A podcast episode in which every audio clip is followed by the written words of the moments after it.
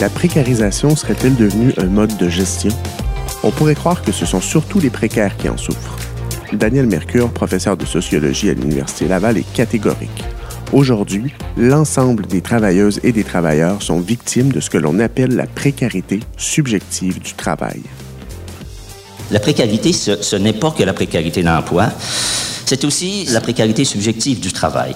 Changement continu déstabilisant, manque de considération, instabilité des tâches, climat de travail perturbé par la compétition exacerbée, individualisation du travail, procédures et règles de fonctionnement contrôlantes, surcharge de travail, déficit d'intégration dans votre communauté professionnelle, contrôle pointilleux des temps et mouvements par les gestionnaires, services atrophiés par le manque de ressources, culture du rendement statistique au détriment du vécu complexe des êtres humains que vous soutenez dans les services publics. Et tout cela a des effets considérables sur les personnes. La précarité subjective, c'est le sentiment de plus être en mesure de maîtriser son travail, d'être toujours essoufflé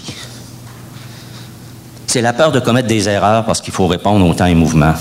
Puis là, je suis en train de soigner un malade, puis je suis en train de, régler la crise d'un enfant quelque part. C'est la peur d'être toujours en train de s'adapter aux multiples changements. Il s'ensuit une baisse d'estime de soi, le sentiment de ne pas être à la hauteur, souvent un sentiment d'abandon, souvent un sentiment d'isolement. Et évidemment, chez les plus consciencieux, on va tomber plus facilement dans l'épuisement professionnel. Daniel Mercure rappelle que ces difficultés découlent des modes d'organisation du travail importés du secteur privé qui, en plus d'entraîner de la précarité et de la surcharge de travail, ont transformé le secteur public en une chaîne de montage contraire à l'essence même du service à autrui.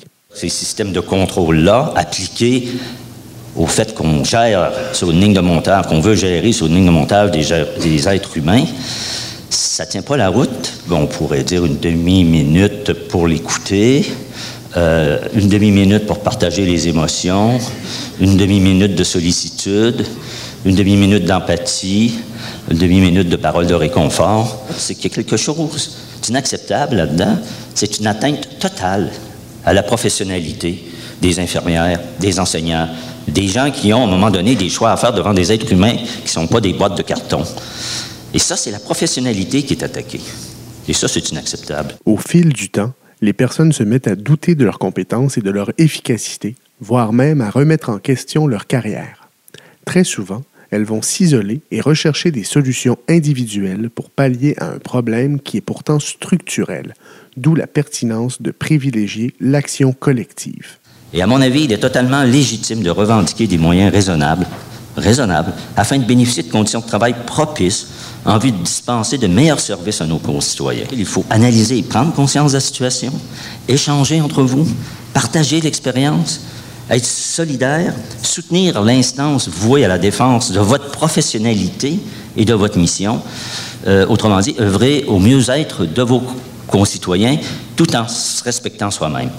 Autrement dit, se tenir debout pour vous-même, mais aussi pour l'accomplissement de votre mission publique. Je vous remercie.